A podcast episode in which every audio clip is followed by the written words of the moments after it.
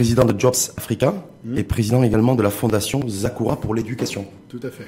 Voilà, donc on va parler de, de la situation euh, confinement, déconfinement, du plan de relance économique et l'impact et l'enjeu social qui va reposer essentiellement sur l'emploi, et puis aussi d'aller sur le sur le, le- le Maroc post-Covid-19 et surtout l'emploi post-Covid-19 pour savoir effectivement est-ce qu'il va y avoir des transformations de fonds euh, en matière de- d'emploi, d'employabilité et de formation professionnelle. Il me paraît en tout cas constituer des enjeux cruciaux. Mais euh, Jamel Belrach, je vous vois un peu cerné. Est-ce que ces cernes viennent du confinement à rallonge? Parce que ça fait 80 jours qu'on est confiné. Ça fait 80 jours que vous êtes Oui, confiné. C'est vrai que ça a été un peu difficile. Combiné avec le ramadan, c'était pas simple. Euh, Non, mais en tout cas, euh, moi j'ai travaillé tout le temps, donc j'ai pas vu le, la différence. Même s'il y a eu beaucoup de télétravail, euh, une reprise au bureau beaucoup plus tôt, euh, mais c'est assez fatigant. Donc c'est vrai que là, il y a vivement que ça se déconfine, euh, même si c'est légèrement, et qu'on puisse au moins aller euh, marcher, s'aérer un peu plus, parce que c'est difficile. Est-ce que vous avez fait comme beaucoup de, de nos compatriotes? Vous avez passé votre week-end sur votre smartphone à scruter toute info, news, fake news sur la levée éventuelle du, euh, du confinement mercredi? Je, je suis comme tout le monde, j'ai fait ça exactement, j'ai regardé parce que psychologiquement, en fait, ça va pas changer grand chose dans ma vie, mais psychologiquement, le fait de savoir qu'on est déconfiné sous une forme ou sous une autre, je pense que c'est important quand même, un peu de liberté. Et le, et le fait qu'on a des news et des fake news, des, on je annonce des choses, on, entend, on voit des choses sur des, certains sites internet. Et... c'est, euh, c'est la loi du digital aujourd'hui, donc euh, il faut être vigilant, mais, mais ce qui est sûr, c'est que les gens sont un petit peu à bout aujourd'hui, c'est clair. À bout, c'est-à-dire crâne. Bah oui, ils sont à cran parce nerveusement. veulent, voilà, ils veulent un peu de liberté, euh, recouvrer un peu cette liberté, Mm. même s'il faut garder quand même un minimum de sécurité parce que c'est pas, c'est, le Covid c'est quand même une affaire sérieuse. Euh, je pense qu'il va falloir apprendre à vivre avec, c'est évident. Euh, donc un peu de sécurité sanitaire, ça fait pas de bien. Justement, si on reste un peu sur le sanitaire, on voit, on- j'ai envie de dire, je veux pas dire que l'épidémie a, a, a repris, euh, a repris, euh, est en rebond, mais en tout cas, on, on assiste là depuis quelques jours à, à de nouveaux cas, de plus en plus euh, importants. En tout cas, on est sur 70, 80 nouveaux cas moyens depuis quelques jours. Est-ce que ça, ça vous interpelle? Bah, ça m'interpelle, d'autant plus que je pense qu'on a, on a quand même créé toutes les conditions pour qu'on ait un, un niveau de sécurité maximal. Les résultats du Maroc sont probants et c'est reconnu à travers le monde. Maintenant, ce qui se passe, c'est que je pense qu'il y a eu à un moment donné euh, un relâchement et que le relâchement se paye cash. Donc, Le relâchement de, de, de, de la population, la Hein population. Donc, euh, il se paye cash aujourd'hui. le relâchement, est-ce qu'on peut parler de relâchement sur des, des pouvoirs publics en termes de communication pour être, avoir une communication claire sur quand on lève le décon, quand est-ce qu'on lève les, euh, le confinement? Bah, ce qui est sûr. qu'il y a beaucoup de critiques, vous avez vu sur les réseaux sociaux, J'ai vu le pouvoir beaucoup de public qui ne critiques. communique pas, qui ne effectivement, communique mais pas. Je pense que euh, je voudrais que dans ce pays, une bonne fois par toutes, tout le monde fasse preuve d'humilité. Avec cette crise, qu'est-ce que nous avons appris? Que la, seule chose qui est cohérente pour nous tous, c'est que on est définitivement dans un monde incertain, et la seule certitude, c'est que ça restera toujours incertain. Donc on peut pas savoir ce qui va se passer. Donc la stratégie de déconfinement n'est pas évidente. En revanche, au moins effectivement, ne pas laisser les gens dans l'expectative et de faire, de tirer des plans sur la comète, sur ce déconfinement pas. Mais ce qui est sûr aujourd'hui, il faut acceptons que rien n'est sûr, rien n'est clair, et donc il faut vivre avec. Est-ce que, vous faites partie de ces personnes qui, qui considèrent qu'il n'est pas normal de ne pas communiquer à, deux, à J-2 sur, le, sur la levée du confinement Bah, ça c'est évident. À travers le monde, tous les pays ont communiqué de manière régulière. Là, on a communiqué de manière régulière le nombre de cas, le nombre de décès, etc. Je pense que la communication, c'est le minimum dans une conduite de changement et, et dans le respect des individus. Même si la décision n'est pas facile à, pas non, facile à prendre dans communiquer, c'est ce pas prendre, mais communiquer n'est pas, ça veut pas dire prendre une décision. Communiquer, c'est expliquer vers quoi on va. Ça veut pas dire que c'est bien ou c'est pas bien. En prenant Donc, des risques mais, bien sûr, mais, mais encore une fois, on gère l'incertitude, on prend des risques. Mais il faut accepter, il faut que les citoyens marocains acceptent que ce qu'on a dit hier n'est peut-être pas valable aujourd'hui et qu'à la limite les médias ne tombent pas là-dessus et disent oui, mais hier vous avez dit ça, c'est normal, on est dans un monde qu'on ne connaît pas. Ça bouge, c'est très dynamique. Pour vous, qu'est-ce qui est le plus important? C'est d'avoir une communication claire sur la date du lever, de la levée du confinement ou de simplement savoir comment va se dérouler le déconfinement? Parce qu'il me semble que ça me paraît Oui, deux enjeux je un pense que, moi, je pense qu'il faut avoir une démarche progressive. D'accord? Ce qui est important, en tout cas à titre individuel, j'ai envie de savoir comment ça va se passer. Après, à quel moment on, va sortir du bout de ce truc tous les pays ont eu une stratégie de déconfinement progressive. Donc nous, ça va être du même acabit, on n'est quand même pas différent des autres. En revanche, on a la chance d'avoir moins de cas que les autres, mais on a aussi, malheureusement aujourd'hui, on peut le dire, c'est que on a une démographie, une, des clusters qui font qu'aujourd'hui, on est un peu plus en difficulté dans cette sortie de confinement et on ne veut pas prendre de risques. C'est pas- normal qu'on ne veuille pas prendre de risques. On n'a pas plus de clusters chez nous aujourd'hui que, des- que- que le nombre de clusters qu'il peut y avoir dans un pays comme la France, qui a déconfiné déjà depuis le, le 11 mai, ou comme l'Espagne ou l'Italie. On n'a pas des niveaux de clusters beaucoup plus importants.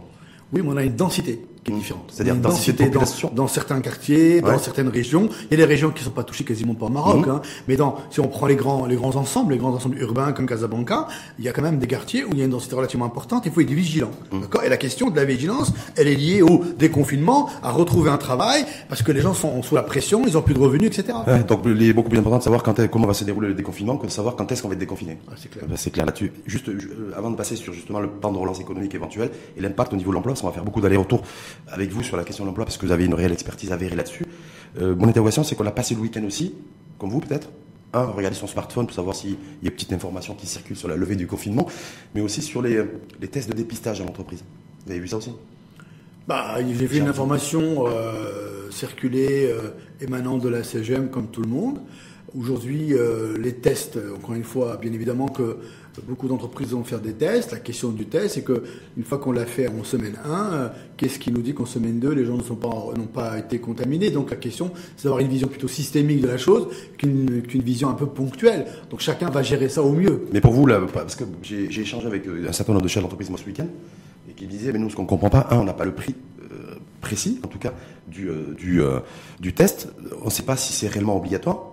Et puis surtout, ce qui nous embête, c'est que ça va plomber nos, notre, notre et ça va constituer une dépense supplémentaire. Ah, c'est Donc a un enjeu économique et social. Bah, c'est clair que c'est pas un petit budget, c'est évident. Moi j'ai des amis qui ont 7000 salariés, c'est 4 millions de dirhams directement. Donc, euh, 7 000 salariés, 4 millions de dirhams. ah ouais, bah, c'est avec c'est le un test petit 500. budget. Bah oui, c'est un petit budget. Donc, euh, non, moi, moi, je pense encore une fois que là aussi, on a peut-être euh, fait preuve d'une certaine précipitation dans le sens où aujourd'hui, il y a le coût que ça va engendrer, qui est quasi obligatoire parce qu'il faut tester. Et je pense que faut, faut rappeler quand même qu'on a, Sa Majesté a fait le choix de sauver des vies. Hein. Donc, euh, ça veut dire qu'il faut aller jusqu'au bout de la logique. Maintenant, en demandant aux gens d'investir dans l'achat, et dans les tests, il faut voir aussi comment on accompagne les entreprises dans ce sujet-là pour pouvoir aussi financer ça. Parce que pour l'instant, effectivement, le pilotage a été confié au patronat, la Confédération Générale des Entreprises du Maroc, qui pour l'instant, en tout cas, n'a pas communiqué sur le déroulé, sur le process et sur le plan ou la stratégie. Mais te dire aujourd'hui, comment c'est, pour vous, qui connaissez très bien le monde de l'entreprise aussi, l'enjeu aussi en matière d'emploi et de reprise d'activité, est-ce qu'effectivement, il y a euh, nécessité de définir aussi un modèle supportable euh, pour l'entreprise dans- dans la reprise d'activité, c'est-à-dire le modèle de financement des, des tests de dépistage Ah, moi, je pense que oui. C'est que tout le monde ne peut pas se permettre de mettre 4 millions de dirhams. euh, Et tout le monde n'a pas 7 000 salariés non plus. Oui, mais ok, tout le monde n'a pas. Mais aujourd'hui, euh, c'est une charge. On a pas mal de PME, PMI d'une certaine taille. C'est quand même une charge supplémentaire. Je rappelle qu'elles ont toutes quasiment fait appel, pour certaines d'entre elles structurées, elles ont fait appel à Daman Oxygène pour pouvoir être aidées dans cette phase difficile. Pour la trésor. Bien sûr, soudainement, vous leur dites, attention, vous allez devoir faire des tests, ça va vous coûter de temps. Qui 200 000, qui 400 000, 500 000.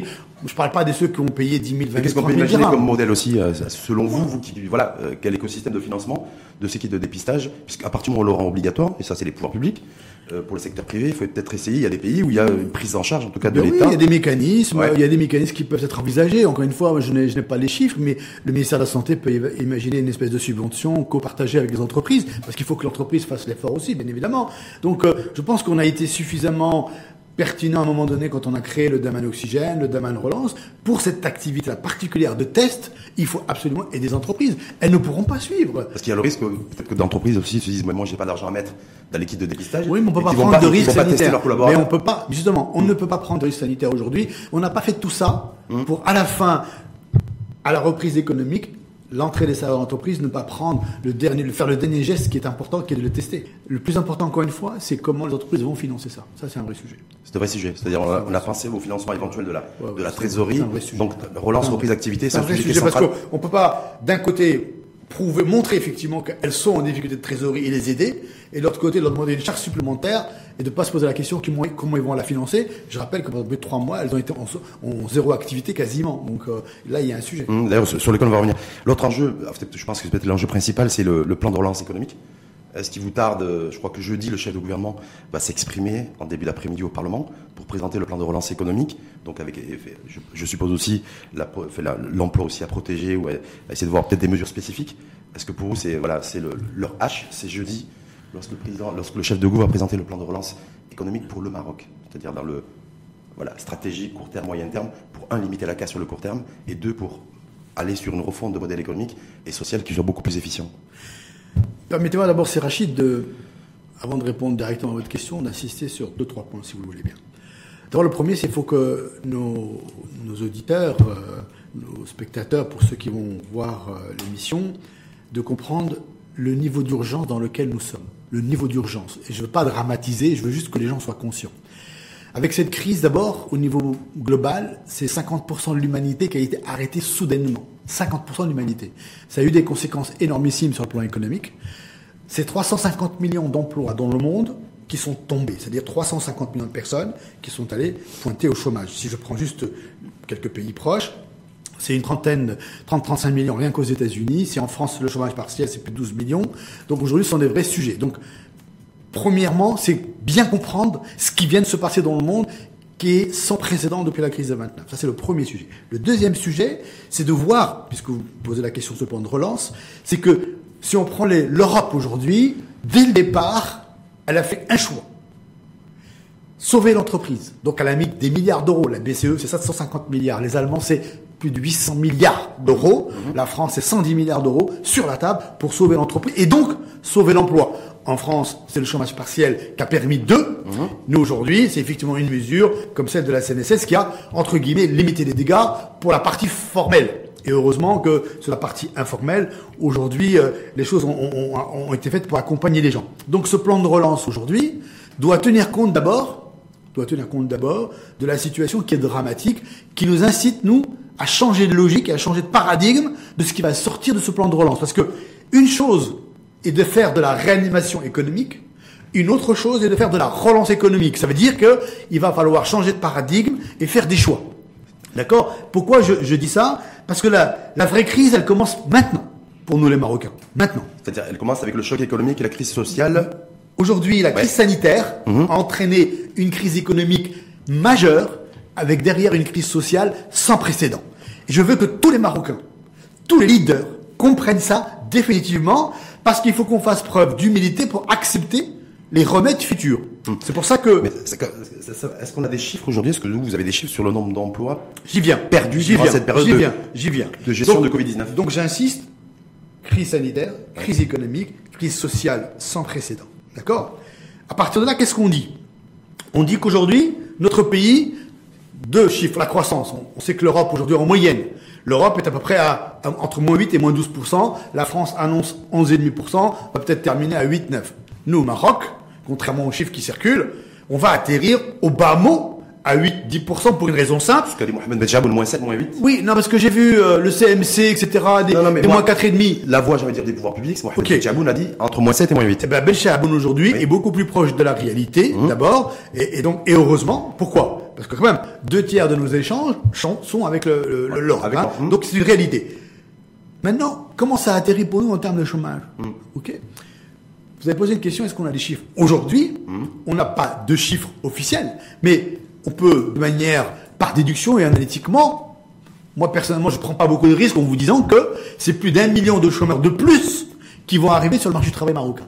C'est-à-dire un million de chômeurs de plus, ça veut dire qu'on va passer de 10 à, à plus de 15% de, de, taux de chômage dans les minima, prochaines semaines. minima. Regardez les chiffres. Regardons les chiffres. Hum.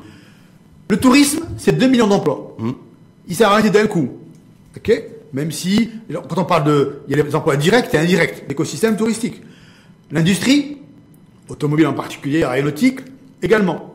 Ensuite, vous avez les commerces et services. Les commerces et services, le dernier rapport et l'étude qu'a faite la fédération elle-même annonce à peu près 400 000 emplois touchés. Donc vous voyez que les grands nombres que nous avons font peur. Et aujourd'hui, ça veut dire quoi quand je dis ils font peur?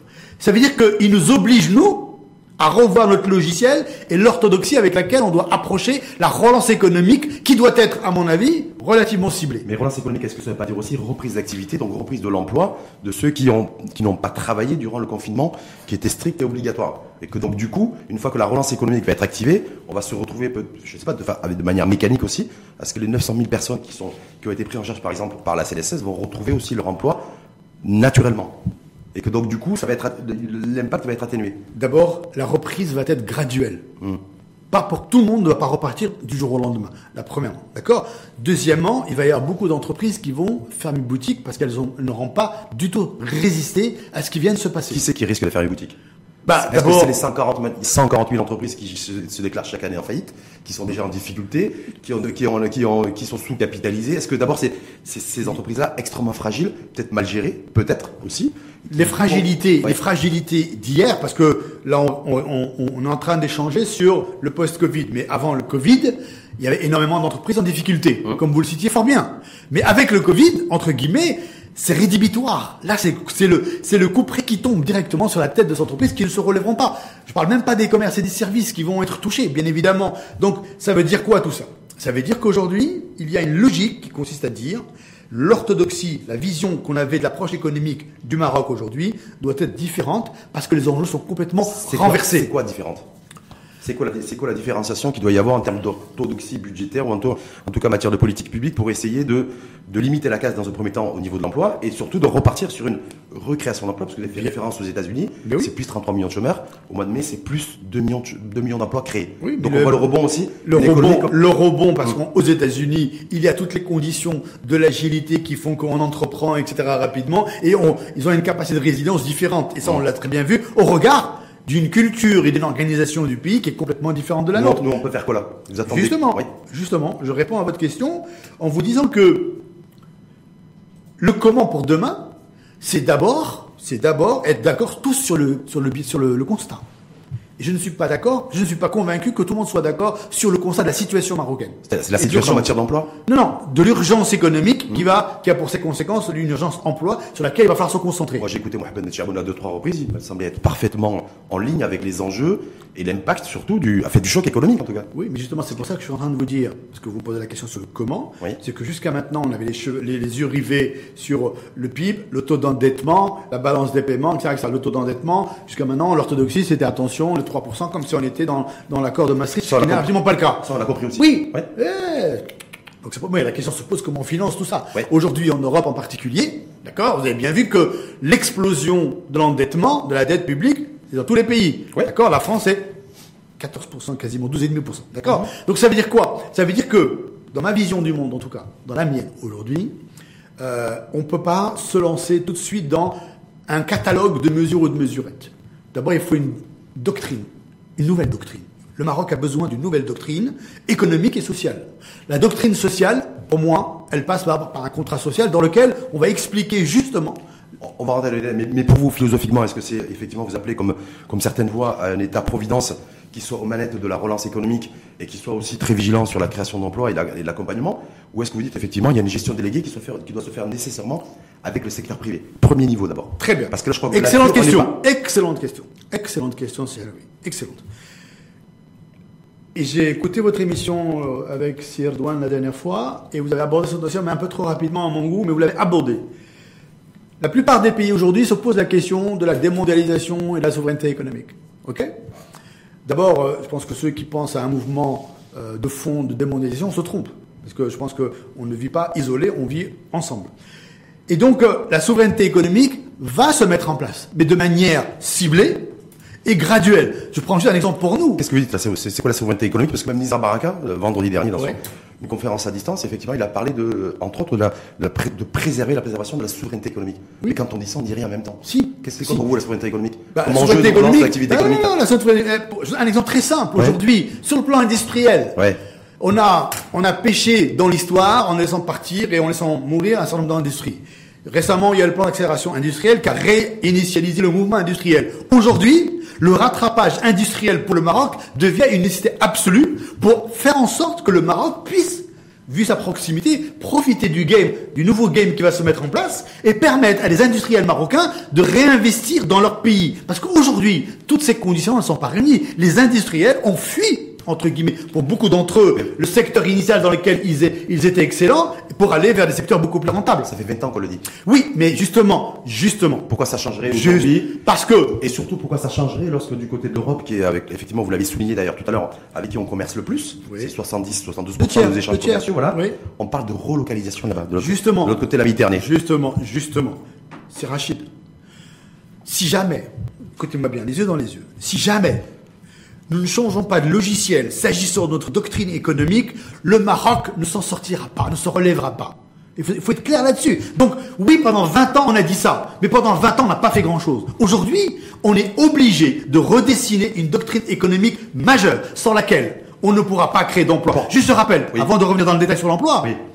annuellement, 200 000 jeunes diplômés qui arrivent sur le marché du travail. Attendez, Mhm. deux mille- 200 000. Il y a Quatre- 400 000 décrocheurs scolaires. Ça, c'était avant. Mhm. Mais là, il y a les 200 000 et 400 000 en plus du million dont je parlais tout à l'heure. Donc là, si on ne change pas de doctrine, on aura du mal à remettre les gens en mouvement et à avoir confiance. Donc qu'est-ce qu'il faudrait qu'il y ait d'annoncer, en tout cas par le, par le chef de gouvernement, pour relancer la, cette politique économique, cette politique industrielle? Parce que d'après les informations qui circulent, à la lumière d'ailleurs du plan de relance proposé par la Confédération Générale des Entreprises du Maroc, on se dirige pas trop vers ça.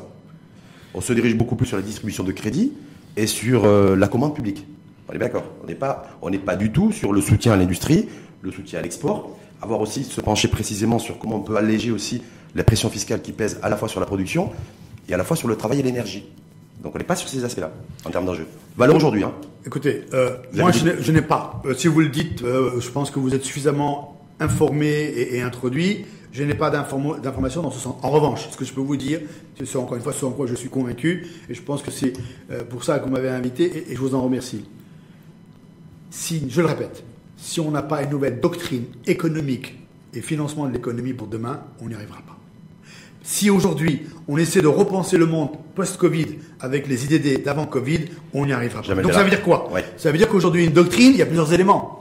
D'accord? Effectivement, il y a. Il y a plusieurs contraintes aussi hein, pour la mettre en place. Parlons d'abord des éléments. Après les contraintes, si vous le souhaitez. Pour moi, les éléments premiers d'abord, effectivement, c'est comment on suscite la demande. C'est un vrai sujet. Et comment on crée l'offre. D'accord? L'offre aujourd'hui, c'est encore une fois, encore une fois, c'est quel rattrapage industriel on met en place, quelles sont les, quelles stratégies pour une économie verte, quelles stratégies pour une économie numérique, et derrière, quels sont tous les emplois qui vont pouvoir émerger avec ces éléments-là. Premier élément. Deuxième élément, s'agissant de la demande, quelle politique de pouvoir d'achat, quelle politique entre guillemets de l'emploi qui va avec, quelle politique de compétences, parce qu'aujourd'hui il y a plein de gens qui vont se retrouver sur le carreau, qui va falloir Alors, reformer d'ailleurs, pour le futur. Choc effectivement au niveau du chômage et choc essentiellement d'ailleurs sur le concernant les primo arrivants. Vous, l'avez- vous avez fait vous avez fait référence tout à l'heure au niveau des jeunes. Ma question, je vais revenir là-dessus.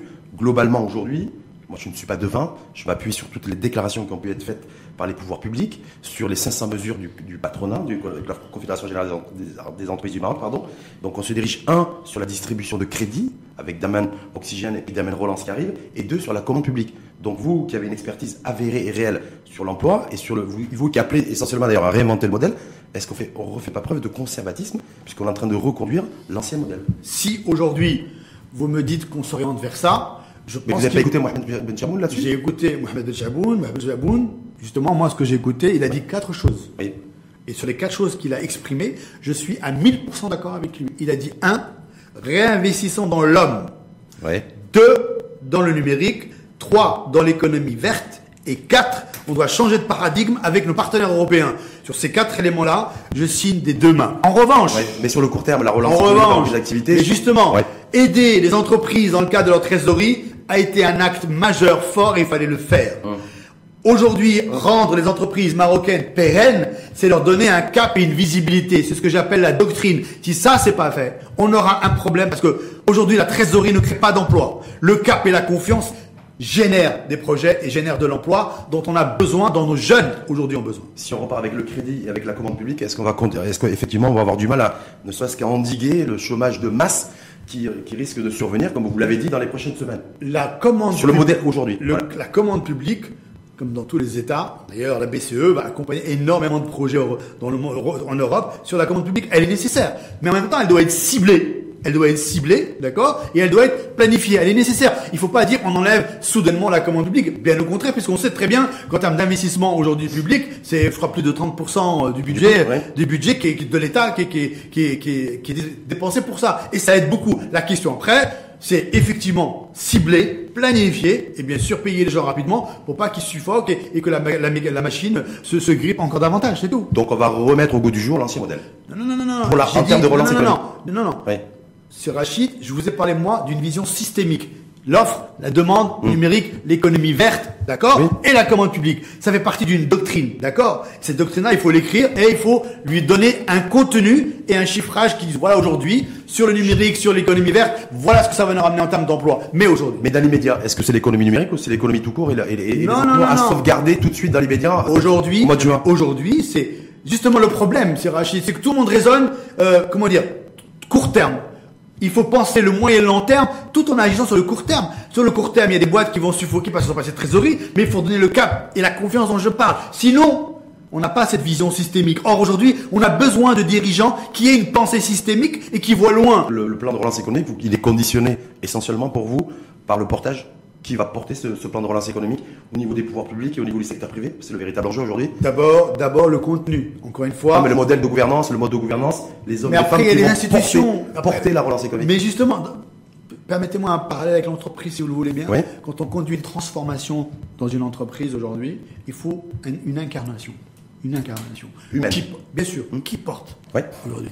Euh, je rappelle que simplement que avec cette crise, il y a une personne qui a incarné le changement et la sécurité, c'est Sa Majesté, lorsqu'il a eu le réflexe, un des premiers réflexes, entre le fond, entre la fameuse frontière, et ça a sauvé des vies. Est-ce que, est-ce que le chef de gouvernement, sans citer les noms, le chef de gouvernement, est-ce que le ministre de l'économie et des finances et le, et le président du patronat sont, selon vous, les hommes avec un grand H en capacité de relever ce challenge et faire en sorte que nous arrivions à réussir la relance économique? Moi, je pense qu'il faut une parole forte. Je pense qu'il faut une parole forte. Vous n'avez pas répondu là. Je vais répondre. Bien sûr que, pour moi, en tout cas, ma vision du monde, c'est que jusqu'à maintenant, on a toujours eu besoin d'une parole forte de Sa Majesté pour donner le ton. Et c'est ce qu'il a toujours fait jusqu'à maintenant à travers ses discours. Après, après, moi je pense qu'au niveau des organismes, du- des corps intermédiaires, ils doivent jouer leur rôle. Ils doivent jouer leur rôle. Pourquoi? Parce qu'il y a un, un corps intermédiaire sur lequel on n'a pas encore abordé le, on n'a pas parlé, qui est le corps intermédiaire des, des syndicats. Si, si, on va en parler, oui. Et donc, chaque corps intermédiaire a un rôle, parce qu'il n'y aura pas de réforme s'il n'y a pas de réforme fondamentale des syndicats eux-mêmes. Parce qu'on a besoin des syndicats dans les réformes qu'on va mener, parce qu'elles devront être courageuses. Quand, quand la CGM, dans ses différentes propositions, annonce le fait qu'il ne souhaite pas une augmentation du SMIC, par exemple, de, euh, de 5% au 1er juillet, acté, encadré par une loi, C'est une erreur tactique. dialogue social, C'est une erreur tactique. quel message on envoie C'est une erreur tactique de la part de la CGM que d'avoir demandé le report Mhm. du SMIC pour une raison simple. À l'heure où on est en train de se dire comment on va remettre de la, de, du mouvement, comment on va donner du pouvoir d'achat aux gens, on demande de reporter le SMIC. Il eût fallu, Pour alléger, pour Il- alléger le tiroir caisse des entreprises. il eût fallu Pour alléger le tiroir caisse des Il eût entreprises. fallu, il eût fallu demander une contrepartie différente au gouvernement plutôt que de réduire, que de reporter l'échéance du SMIC. Parce qu'en même temps, je suis complètement convaincu que cette, cette- ce report d'échéance n'aura pas lieu. D'accord? Pour les raisons que je vais vous indiquer. Mais il a fallu tactiquement dire, nous avons une augmentation du SMIC à mettre en place par rapport aux événements et aux problèmes de trésorerie. Comment on consolide ça? Mais il peut y avoir une autre grille de lecture, euh, Jamel Bellange, c'est que le, la team du, euh, de la CGM, la Confédération Générale des Entreprises du Maroc, et j'avais dire le duo, peut-être ça fait Shakib Laleuge, le président, et euh, le vice-président général, c'est-à-dire on veut beaucoup plus privilégier, nous, les intérêts des chefs d'entreprise, des patrons dans cette période délicate de reprise d'activité, plutôt que de renchérir le coût du travail. Excellente question. Bah, je sais pas si c'est pas. Excellente question. Attention Si- parce que qui dit excellente question dit excellente réponse. hein. Donc, vous inquiétez pas, je vais inquiéter pas. Moi, j'essaie de. Si vous voulez, avec vous, il faut toujours essayer d'élever le débat. Et on va élever le débat. La crise a montré quoi? On est rentré dans une société du care, de s'occuper de l'autre. C'est ce qu'a montré Sa Majesté, c'est ce qu'ont montré tous les chefs d'État. Or, aujourd'hui, au- plus aucun dirigeant ne peut avoir cette réflexion de dire je ne vois que mon intérêt. C'est fini ce temps-là. Cette crise a montré ça aussi, de manière durable, et ce changement aura lieu de manière inexorable ou il n'aura pas lieu. Donc ça veut dire que c'est pas parce qu'on va augmenter le SMIC de 150 200 dirhams qu'aujourd'hui on a réglé le problème du dirigeant. Le dirigeant a besoin de cap, a besoin de visibilité, a besoin de confiance, a besoin d'agilité, a besoin d'un environnement des affaires qui soit clair. Jamel Bellange aujourd'hui, reprise d'activité, lorsque j'ai un problème de fonds structurel de ma trésorerie, j'ai des charges fixes qui pèsent de plus en plus et j'ai un bon de commande qui est vide. Et on m'annonce une hausse du SMIC le, le 1er juillet. Mais vous, vous- pouvez vous- comprendre aussi que effectivement, pas. plus, plus, sans, plus, d'ailleurs ce que je disais tout à l'heure, plus il va falloir que je mette aussi que je signe un chèque pour l'équipe de dépistage. Non, non, non, non. Voilà. je- moi je, je, je, je- écoutez-moi bien si Halawi, s'il vous plaît. Aujourd'hui, parce que si on est encore dans ce débat, c'est que en- globalement, on- n'a pas tenu compte de ce qui vient de se passer dans ce pays et dans le monde entier. Si aujourd'hui j'ai un banc de commande qui est vide, la question c'est comment on va m'aider pour avoir un, commande, un carnet de commande plein. Je parle de cap, je parle de cette nouvelle doctrine économique.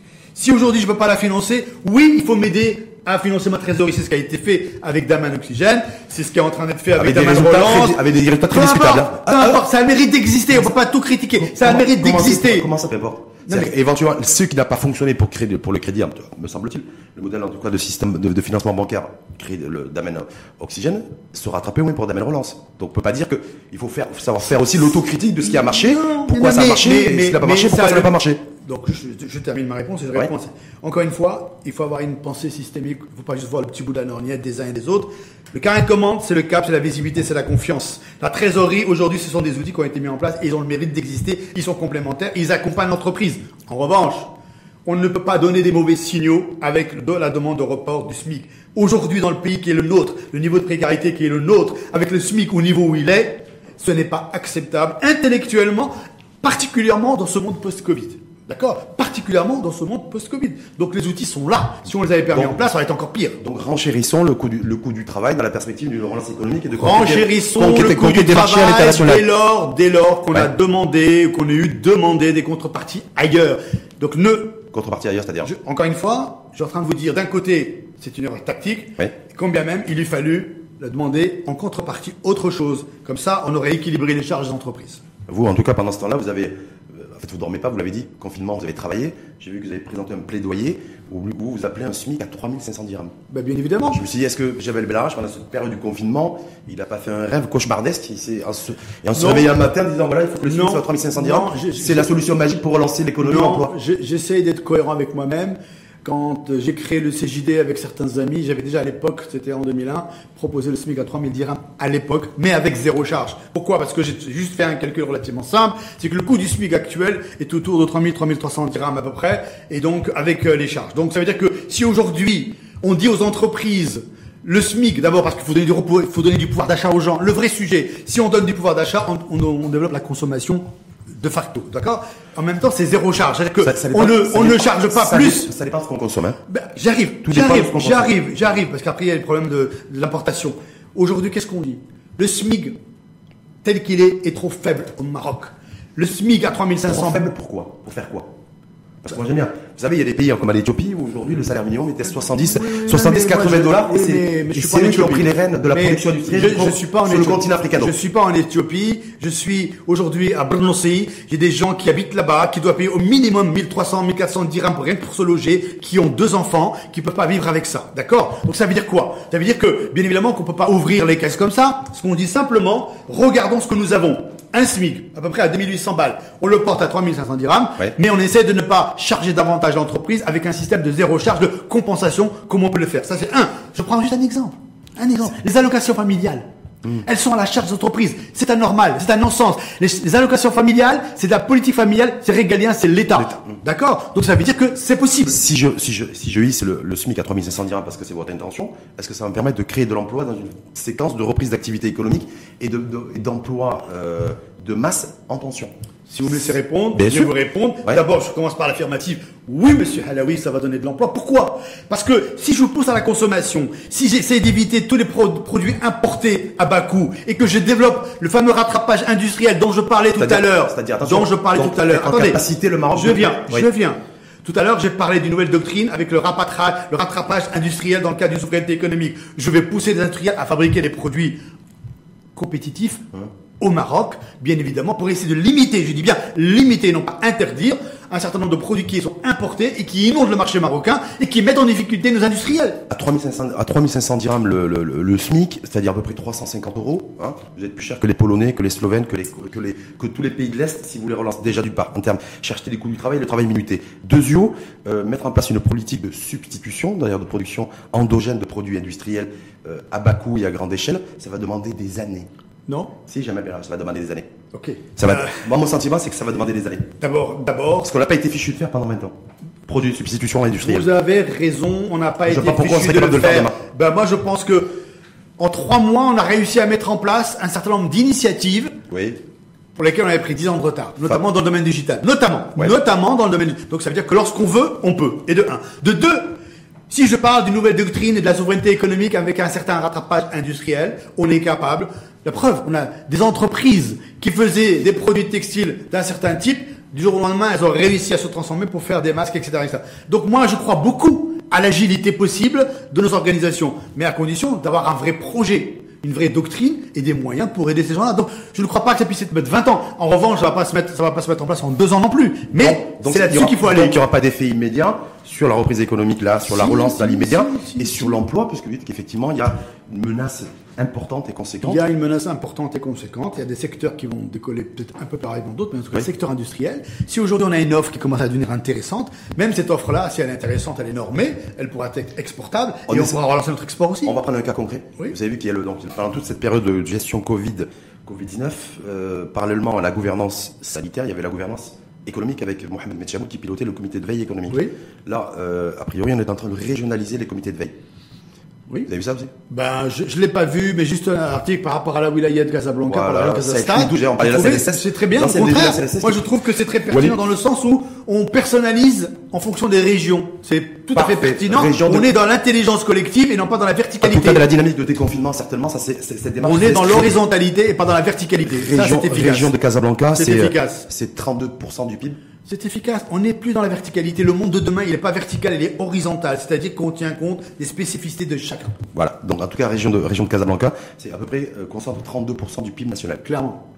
59% du chiffre d'affaires concernant le secteur industriel. C'est 300 000 emplois. Pendant la période de, confinement, à rallonge, puisqu'on y est toujours, euh, c'est euh, 70% des entreprises, dont des entreprises industrielles, ont perdu 50% de leur chiffre d'affaires. Donc, du coup, on voit très bien qu'il y a un impact direct sur l'emploi. Est-ce que là, là-dessus, vous avez, on fait comment? Sachant qu'on ne pourra pas mettre en place une politique industrielle de substitution, on ne pourra pas être en capacité, en tout cas dans l'immédiat, à pouvoir aller un petit peu sur tout ce que vous avez évoqué, et encore moins le, le SMIC à 3500 dirhams. Dans l'immédiat, je fais quoi? Pour essayer de sauver les 300 000 emplois industriels au niveau de la région Casablanca, par exemple. Alors, d'abord, il faut, première chose, qu'il faut éviter de tomber dans le populisme. Ces entreprises qui sont en difficulté, elles vont continuer à l'être. Par contre, comment on peut les aider? Il faut d'abord accepter qu'elles puissent se réorganiser, quitte à se délester d'un certain nombre d'emplois aujourd'hui pour pouvoir rebondir demain. Mais ça veut dire quoi? Ça veut dire que sur les 300 000 emplois industriels aujourd'hui qui sont, euh, qui sont dans la région de Casablanca, stat, est-ce que effectivement, doit considérer, vous considérez-vous qu'il y aura de toute façon Il y de, la, des plans de la sociaux. perte et de la Il y aura des plans des, sociaux. des emplois qui vont disparaître Il y aura des plans sociaux qui auront lieu. Ouais. Aujourd'hui, il faut essayer d'accompagner les entreprises pour que ça se passe dans le mieux du monde, d'accord, avec toutes les conditions possibles pour les salariés, pour pas qu'ils se retrouvent trop perdants entre les PE et compagnie, et surtout mettre ces salariés-là dans, une, dans des programmes de formation massifs pour les préparer à reprendre leur travail. Ça, c'est- ça c'est l'innovation. Ça c'est un vrai sujet plutôt que de dire ah non, on veut pas qu'elle ferme, on veut pas qu'elle licencie. Vous ne pouvez pas interdire à quelqu'un de se réorganiser, de se restructurer. C'est-à-dire vous vous partagez pas l'idée que tout, tout soutien public financier en fait doit être conditionné par la préservation de tous les emplois? Euh, C'est exactement ce que je viens de dire. C'est que Non mais c'est ce que oui, je pense Accompagner- compris différemment et de manière très synthétique. Oui, oui, accompagner ces entreprises-là accompagner à se restructurer.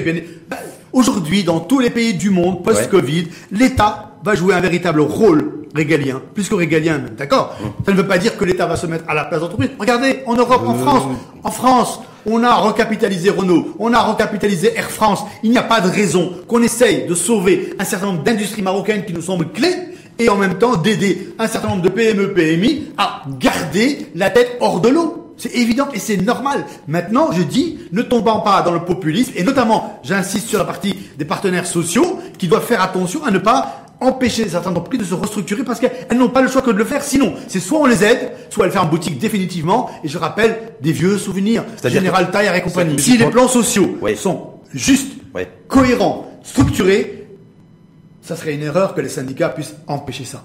Dès lors que les salariés sont accompagnés en termes financiers et en termes de formation. Donc interfinancé par l'État. Mais bien Donc évidemment. on va arriver dans un schéma où en fait vous considérez que l'État, même s'il donne des soutient public, avec de l'argent public les entreprises, elles ont quand même le droit de licencier. Bah, Bien évidemment. Je Mais- dis, tous les États, sais- je- tous les États ont aidé leurs entreprises à part le schéma Mais c'est aider les entreprises à licencier. Comment? C'est aussi peut-être indirectement aider les non, entreprises à c'est licencier. aider les entreprises à mieux structurer, à mieux rebondir pour embaucher davantage demain. Bien évidemment, il y aura des contrats, ce que j'appelle moi les contrats de transformation. Mmh. D'accord? Ça s'appelle ça les contrats de transformation et de développement avec chaque entreprise. Il y a trois conditions. Trois conditions. Et là, j'aimerais bien que vous reteniez ça. des contrats de performance. Non, non, non, non, non, Ouais. c'est différent. Ouais. Un, pour que, pour que cette relance soit efficace, il faut un contrat social qu'on est en train de définir, vous et moi, depuis tout à l'heure. Il faut un contrat de développement et de transformation avec chaque opérateur économique pour les, sur lesquels il s'engage sur l'ensemble de sujets. Et enfin, il faut un pacte de confiance et de solidarité. Voilà les trois conditions majeures pour moi pour que ce pays se relance dans les meilleures conditions et que dans 5-10 ans, on puisse se Donc, dire, veut dire quoi on le- l'a fait. Donc le deuxième niveau, la question philosophique aussi, plan de relance économique, c'est est-ce que l'État-providence doit être omniprésent aussi aux manettes pour la, pour la relance économique, ou, c'est le, ou, ou le secteur privé, ou avec, mais parce que là- là-dessus c'est pas tranché. Mais il y a la deuxième interrogation, me semble-t-il, est-ce qu'on met le paquet au niveau du plan de relance économique sur l'innovation, la technologie, la performance réelle et concrète, valeur ajoutée brute, ou est-ce qu'effectivement on vient, l'État joue au sapeur-pompier en venant au chevet de toutes ces entreprises en difficulté qui menacent de licencier C'est une, vraie question du moment. Tout ce que je suis en train de vous dire depuis tout à l'heure, c'est qu'il ne faut surtout pas qu'on joue aux pompiers. Il faut d'abord redéfinir une doctrine de relance fondamentale dans laquelle l'entreprise est au centre. Pourquoi l'entreprise est au centre? Parce que c'est elle qui crée de l'emploi et qui crée de la valeur ajoutée, donc de la richesse. Ok? Donc ça veut dire quoi? L'État va avoir un rôle prépondérant à jouer, qu'il le veuille ou non, comme dans tous les pays du monde. Au niveau économique, c'est à quel niveau? C'est intéressant, je vais répéter aussi, moi, Est-ce que c'est mettre le paquet pour soutenir les entreprises qui investissent dans l'innovation, la transformation, le développement, la performance et la productivité Ou c'est les entreprises, parce qu'on l'entend aujourd'hui, c'est été exprimé à deux reprises par Mohamed Menchaboun, on, on, soutiendra les secteurs où il, y a le, où il y a un enjeu en matière d'emploi qui est le plus important. C'est deux choses différentes. je, je, les ai cités tout à l'heure. Je vous ai expliqué que, un, il faut un rattrapage industriel. Donc il y a des industries qu'il va falloir aider. Il faut aller vers à fond dans l'économie verte. Il faut aller dans l'économie numérique. Voilà trois secteurs. En dehors, bien évidemment, des secteurs des services, bien évidemment, comme un service, et en dehors du tourisme, sur lesquels il va falloir aussi pointer quelques innovations. Mais l'industrie de demain, l'économie verte, et le numérique. Voilà trois secteurs qui vont créer de nouveaux métiers où il y a, il y a de l'emploi, notamment pour les jeunes. Quitte à ce que, quitte à ce qu'aujourd'hui, en fait, dans les prochaines semaines, ce que personne ne souhaite bien entendu, il y a de la destruction massive d'emplois. On est bien d'accord. Parce qu'il faut être clair là-dessus. J'étais le premier tout à l'heure à vous dire qu'on va avoir un million de chômeurs de plus sur la table, malheureusement pour nous. Et donc, et on va freiner la porte à des jeunes diplômés qui vont arriver à partir de septembre sur le marché du travail. Donc ça, c'est une réalité. C'est pour ça que si on n'accepte pas cette réalité, on peut pas penser des plans de relance durables. Soit on dit on est dans le court terme et on dit voilà ce qu'on va faire sur le court terme, mais il nous faut une réflexion sur le long terme. Bien évidemment, une nouvelle doctrine mais dans le monde post-Covid. Là aujourd'hui, quand les besoins de financement sont estimés, en tout cas par le patronat, à 100 milliards de dirhams, qu'on entend ici et là euh, une sortie imminente du Maroc sur les marchés internationaux avec un endettement massif, ça c'est vrais enjeux, Jamel Belrach. Oui. Donc de se dire aujourd'hui, en termes d'impact aujourd'hui économique et social sur l'emploi, c'est un vrai sujet.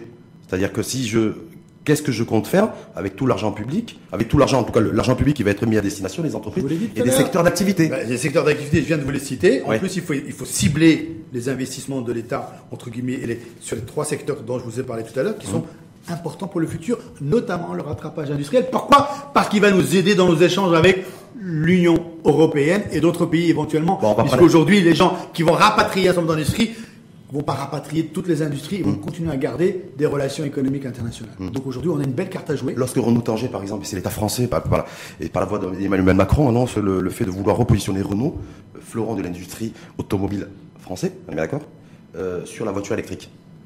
Qu'est-ce qu'on fait nous ici Parce qu'il n'y a pas eu aucun commentaire pour l'instant. Ou qu'est-ce qu'on pourrait imaginer bah, dans la future plan de relance économique industrielle bah, là-dessus Là, vous, me redonnez la perche pour vous dire oui, c'est pour ça que le deuxième secteur que je vous ai cité, c'est l'économie verte. Dans l'économie verte, il y a un ensemble de nouvelles industries qu'il faut mettre en place. Produire vert. C'est-à-dire, ça s'aligne à ce que annonce la maison mère, en tout cas les pouvoirs publics français. Mais pas que de Renault, parce qu'aujourd'hui, l'économie verte, elle est.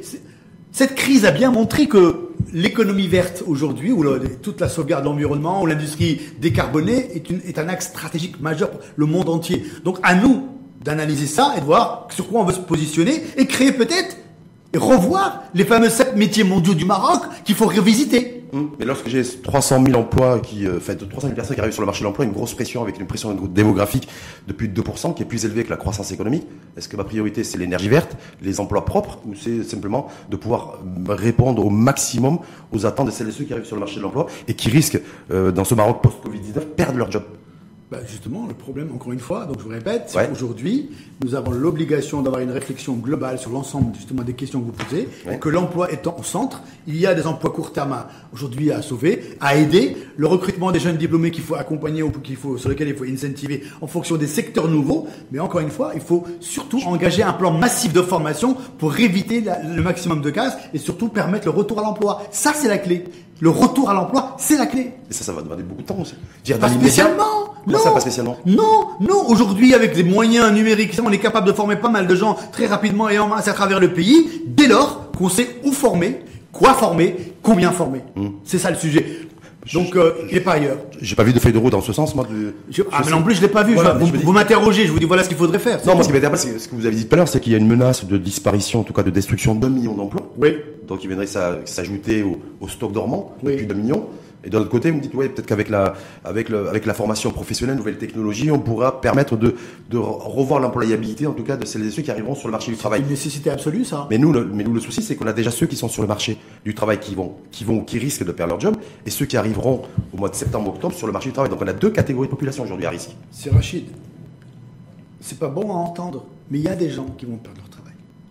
La question, c'est comment on les aide à ne pas tomber dans une précarité extrême et comment on les aide comment on les aide à retrouver des compétences qui vont demain leur permettre de continuer à travailler. Ça, c'est la première priorité. Par rapport au court terme, sur le moyen et long terme, c'est ce qu'on disait tout à l'heure sur notre échange, sur les nouveaux secteurs, le rapatrage industriel, l'économie verte et l'économie numérique. C'est là que ça va se passer. C'est là que ça va se passer. Mais c'est là que ça va se passer. Mais aujourd'hui, on... a aidé, grâce au fonds Covid de Sa Majesté, on a aidé plus de 4 millions de personnes. Donc ça veut dire que l'emploi informel est autrement supérieur à l'emploi formel. Donc ça veut dire qu'aujourd'hui, de quoi parle-t-on? On parle de 1 200 000 personnes qui sont déclarées 12 mois consécutifs à la CNSS, et tout le reste est non maîtrisable. Donc il va falloir bien remettre tout ce monde-là au même niveau, de, de, de, au même niveau, je dirais, non seulement de formalisme, mais surtout d'éviter la précarité ambiante. je vous ai parlé de les 900 000 personnes qui sont aujourd'hui financières, en tout cas pris en charge par la CNSS, est-ce que vous considérez que c'est dans ces 900 000 personnes, une majorité d'entre eux sont menacés de perdre leur emploi? Ah, C'est-à-dire que ceux qui ont été victimes, entre guillemets, hein, du confinement, donc qui ont, qui ont, basculé à la CNSS, est-ce que c'est d'abord cette population-là qui est menacée par euh, perdre son job?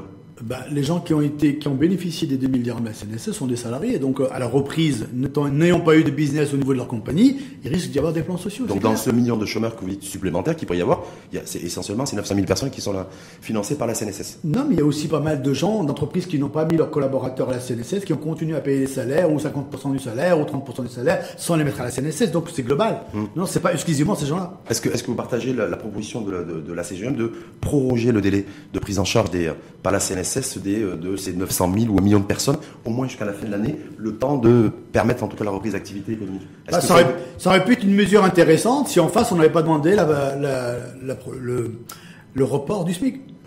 Ça va bah, Moi, je trouvais, tout, le monde a fait focus, a fait tout le monde. On a fait focus sur la proposition CGM de revoir le SMIC à la hausse.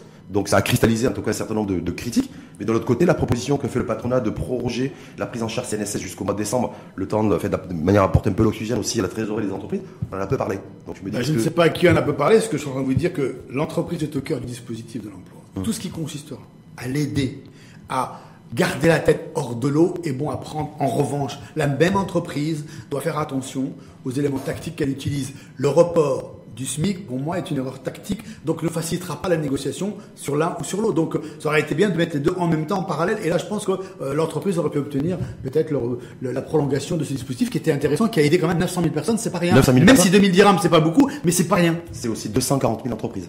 Oui, mais c'est pas rien. Est-ce que ça veut, dire, ça veut dire quoi pour vous 240 000 entreprises qui ont, qui ont bénéficié aussi du soutien de, des pouvoirs publics? Est-ce que ça veut dire que globalement, est-ce que c'est un raccourci de dire que bon, on a aussi 240 000 entreprises qui sont aussi en difficulté et qui vont être encore plus en difficulté dans la pré-Covid? Bah, bien évidemment, c'est l'objet de notre discussion depuis tout à l'heure. Je vous mm. dis, le, le, post-Covid va être, va être dramatique pour beaucoup d'entreprises. Et je rappelle que, les, si vous me permettez juste quelques statistiques. Ouais. Je sais que vous aimez les chiffres. Ouais.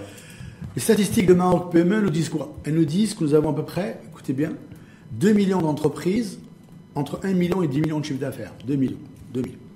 Entre 10 millions et 200, 200 millions de chiffre d'affaires, on en a à peu près 50 000.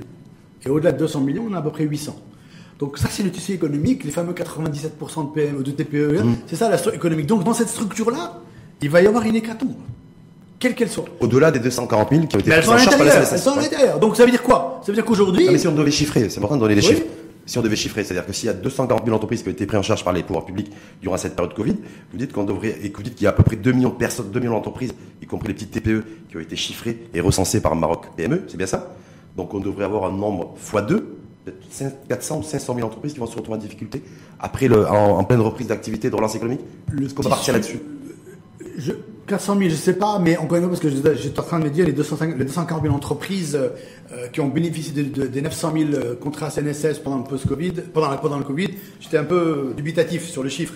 Euh, c'est pour ça que j'étais mhm. en train de réfléchir. Encore une fois, le post-Covid va mettre beaucoup de monde à terre. Toutes celles qui étaient fragilisées avant, mhm. qui ne vont pas se relever. Celles qui se font fragiliser pendant le Covid, elles vont avoir des difficultés à se relever et celles-là, elles seront aidées et donc elles doivent être aidées notamment à se restructurer. On ne peut pas sortir indemne de ce qui vient de se passer. Je rappelle, 50% de l'humanité down d'un coup, 350 millions de chômeurs en plus dans le monde. Donc nous, on va être impactés à notre manière parce qu'on a deux tiers de nos échanges avec le monde et avec l'Europe en particulier. On nous demande aussi, parce qu'on a pris beaucoup de retard aussi sur la digitalisation, c'est la mise en place, vous l'avez dit tout à l'heure d'ailleurs, je voudrais savoir sur l'économie numérique. Est-ce que le problème, c'est qu'on ne va pas se retrouver aussi avec une destruction encore plus massive d'emplois avec la digitalisation et l'économie numérique, où on a besoin nécessairement d'avoir des, on va être moitié robot, moitié humain, et que là, du coup, ça risque d'avoir un impact négatif aussi sur l'emploi. Très bonne question. Très bonne question. D'abord, un, moi, je fais pas de la science-fiction, mais deux, je peux vous répondre. Ouais. Euh, comme dirait Schumpeter, la, la, destruction créatrice de valeur. Mhm. Le numérique va bien évidemment, pour certaines industries, va détruire un certain nombre d'emplois, mais il va manquer énormément de nouveaux. Je rappelle que 85% des métiers qui vont être pratiqués en 2030 ne sont pas encore identifiés à l'heure où je vous parle. Maintenant, l'impact des robots, etc., Bien évidemment, on n'y est pas tout à fait, mais l'économie numérique, c'est pas que ça. C'est aussi l'économie de plateforme, c'est l'intelligence artificielle à disposition. Il y a beaucoup d'experts à travers le monde. Oui, mais des secteurs de la santé, on a parlé. Virus, le virus va accélérer tout ça, en fait. Va accélérer toute la cadence. Bien évidemment, la preuve, on a bien vu comment ça modifie notre façon de travailler pendant le Covid. Donc, ça veut dire que si on y va sur le long terme, en fait, sur le moyen terme et le long terme en matière d'emploi, c'est-à-dire qu'il y a un double danger. Il y a un danger immédiat aujourd'hui, entreprise en difficulté, reprise d'activité, relance économique, on est bien d'accord. Et un deuxième danger, une deuxième menace dans un second temps, avec la transformation numérique et digitale. Bah oui, c'est pour ça que tout à l'heure, euh, je vous disais qu'il était euh, vital d'avoir cette vision euh, de l'économie numérique. Et le principal danger, ou plutôt l'enjeu, c'est un plan de rescaling, de reformation de compétences massif pour aider tous ceux qui vont perdre leur travail à retrouver un travail rapidement et ceux qui, qui sont déjà au chômage à leur donner une nouvelle orientation en termes de compétences. L'enjeu des dix prochaines années, c'est Rachid, c'est un enjeu de compétences. Oui, absolument, des économies de compétences. On est d'accord. Donc, clair. Donc il va falloir bien négocier le premier virage, qui est l'impact direct, immédiat du post-Covid. On est bien d'accord. Et en même temps, on va se reprendre à la tronche la transformation du numérique et digital parce qu'il va falloir mettre le paquet aussi sur la formation professionnelle, l'employabilité au métier de demain. On est bien d'accord. Qui va faire ça? Qui va faire ça? Qui va faire ça? D'abord, il faut juste remettre. Non, mais concrètement, c'est sûr. je suis très sérieux. Qui va faire ça? Un, d'abord, il est nécessaire que l'État ait une vision euh, à, moyen et long terme sur ce sujet, mais d'abord l'entreprise elle-même doit se prendre en charge pour former ses compétences et exprimer surtout ses besoins. Le problème de fond, c'est que les fameux 240 000 entreprises dont vous parlez, elles n'expriment pas réellement leurs besoins, ce qui fait que le système ou l'écosystème a du mal à préparer un système universitaire, euh, et formation euh, école privée, etc., etc. Donc aujourd'hui, un, l'État doit donner un cap sur cette nouvelle transformation digitale, parce que l'État lui-même doit se transformer digitalement. Il a annoncé le chef de gouvernement, d'ailleurs, dit qu'une des priorités, c'est la digitalisation de l'administration. Oui, on a perdu 10 ans. On a perdu 10 ans. Je vais reposer ma question. Qui est en capacité de porter le projet, le plan de relance, développement, transformation numérique? Est-ce que c'est l'État, à mon avis, ne sera pas capable de le faire? Il pourra accompagner, tracer l'horizon. Est-ce que le secteur privé est en capacité de le faire? Ce qu'il n'a jamais fait jusqu'à présent. On est bien d'accord. Donc de se dire, moi je veux bien qu'on fait de la littérature, ça serait bien de faire ci ou de faire ça, mais qui va faire? Est-ce qu'on a les acteurs pour? Est-ce qu'on a le, modèle de gouvernance pour? Est-ce qu'on a les femmes et les hommes pour? Est-ce qu'on a les structures pour? Est-ce qu'on a un secteur privé pour? Voilà. Je vous réponds ça. Je vous réponds. Il nous faut un cap fort, une parole forte, qui est la seule qui est connue ici, c'est celle de Sa Majesté sur cet aspect économique de demain. De deux, on n'est pas obligé d'avoir une personne. Aujourd'hui, on est dans l'ère de la co-construction. On peut avoir un groupe d'institutions qui pilotent cette transformation. Parce qu'aujourd'hui, on parle de transformation de l'économie du pays, de transformation du contrat social du pays et un pacte de confiance et de solidarité qui est nécessaire. Mmh. Donc, on n'est pas obligé dans la logique, il nous faut une tête. La seule tête, il n'y en a qu'une seule. Non, il nous faut un, modèle de gouvernance. non, mais le modèle de gouvernance, il est à créer. Mmh. Le problème, si vous voulez, au début de notre émission, c'est qu'il faut penser le monde de demain dans un nouveau paradigme, une nouvelle façon de penser, une nouvelle façon de travailler, une nouvelle façon de co-construire et d'oublier que la verticalité, c'était les 19e, 20e siècle. Dans le 21e, c'est l'horizontalité qui fait l'efficacité d'une organisation, quelle qu'elle soit, entreprise privée ou publique. Hum. C'est-à-dire que le secteur privé doit se prendre réellement en main. Et bah, arrêter, bien évidemment. Et arrêter le discours qui tient encore, qui tient encore d'ailleurs aujourd'hui, d'attendre tout de l'État. Bien, mais justement, mais justement. non, parce que c'est pas clair ça. L'entreprise privée doit se prendre en main on, va, résumer ça comme ça. L'entreprise privée doit se prendre en main et est la seule pilote de son avenir. À condition que cet avenir soit encadré dans un environnement d'investissement qui soit clair, où les process sont relativement identifiés, une justice claire et surtout une doctrine économique qui soit lisible pour tout le monde, pour aussi marché bien marché intérieur que pour le marché extérieur. Justement, pour le, est-ce que là, c'est là-dessus, j'ai l'impression que l'entreprise marocaine a fait un focus sur la commande publique et sur l'État.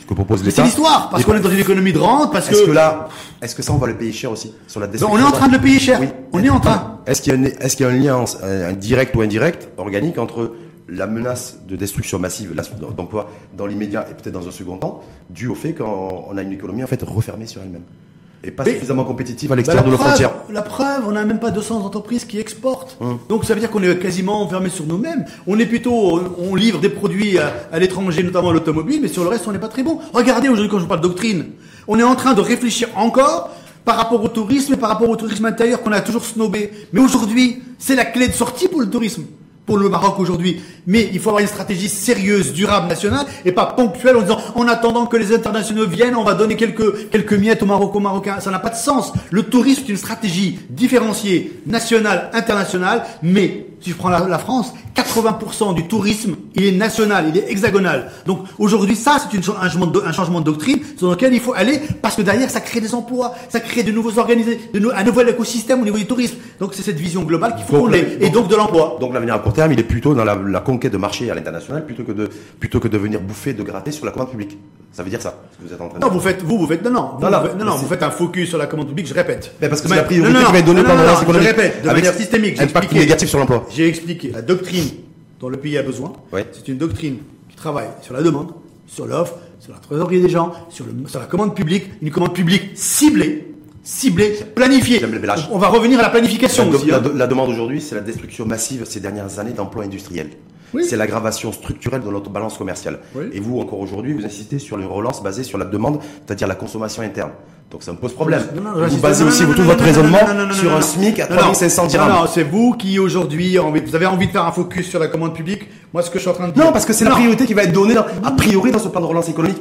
Ah ben, je ne connais pas. Je ne connais je vous le dis. Moi, vous me demandez mon avis. Ouais. Mon avis, c'est une pensée systémique. Je reviens, excusez-moi d'insister. C'est une pensée systémique. Un, la demande, l'offre les secteurs, les secteurs d'avenir, l'économie verte, l'économie numérique. Point, je vous dis, si je vous dis, moi, par exemple, que la demande a détruit plus de 400 000 ou 450 000 emplois industriels ces dernières années. Oui, parce que qu'en parallèle, nous avons des accords de libre-échange qui n'ont pas été tout à fait bien négociés, à notre, je dirais à notre, à notre, comment dirais-je, à notre défaveur, qui fait qu'aujourd'hui on, importe beaucoup pour, pour les gens qui achètent chez nous. Il n'y a pas sur l'emploi en tout cas. Donc, non, euh, mais, mais Soyez, allons jusqu'au bout du raisonnement économique. Donc on a favorisé les importations, donc on a tué des industries chez nous en interne parce qu'elles étaient moins compétitives. Ce que je dis aujourd'hui, la nouvelle doctrine, souveraineté économique, rattrapage industriel, compétitivité et incitation à la consommation intérieure via des mécanismes de fiscalité, etc. Ça c'est possible, c'est une nouvelle doctrine, il faut la mettre en œuvre. Point, ça s'arrête là. Un petit, juste une, petite information parce que je le disais tout à l'heure, vous étiez, euh, vous avez l'expertise avérée en matière d'emploi pour celles et ceux qui, euh, qui ont, qui d'ailleurs qui sont confinés depuis deux mois, depuis trois mois qui ont suivi les cours à distance et qui sont en fin de scolarité, de parcours scolaire et qui vont arriver sur le marché de l'emploi en septembre. Il y a quoi pour eux? Aujourd'hui? Ah, Ça va être difficile. Ça va être très difficile pour les jeunes qui vont arriver, je l'ai dit tout à l'heure, qui vont arriver sur le marché de l'emploi euh, à la rentrée, ça va être très compliqué. Conseil à leur donner Comment? Conseil à leur donner. Quel conseil à leur donner? Hum. bah, D'abord de, ne pas se démobiliser, parce que je pense qu'il y aura une reprise à un moment donné. Deux, d'accepter de se réorienter en fonction de l'offre possible de l'emploi qu'ils pourraient avoir, tout en, tout en exigeant une employabilité différente. Oui. Je sais que vous n'êtes pas devin, mais est-ce que selon vous, il y a des secteurs, parce qu'on a vu que l'impact Covid est différencié sur le secteur d'activité, est-ce que selon vous, il y a des secteurs qui pourraient de toute façon rebondir assez rapidement et donc du coup proposer des opportunités d'emploi pour celles et ceux qui vont arriver sur le marché cet automne?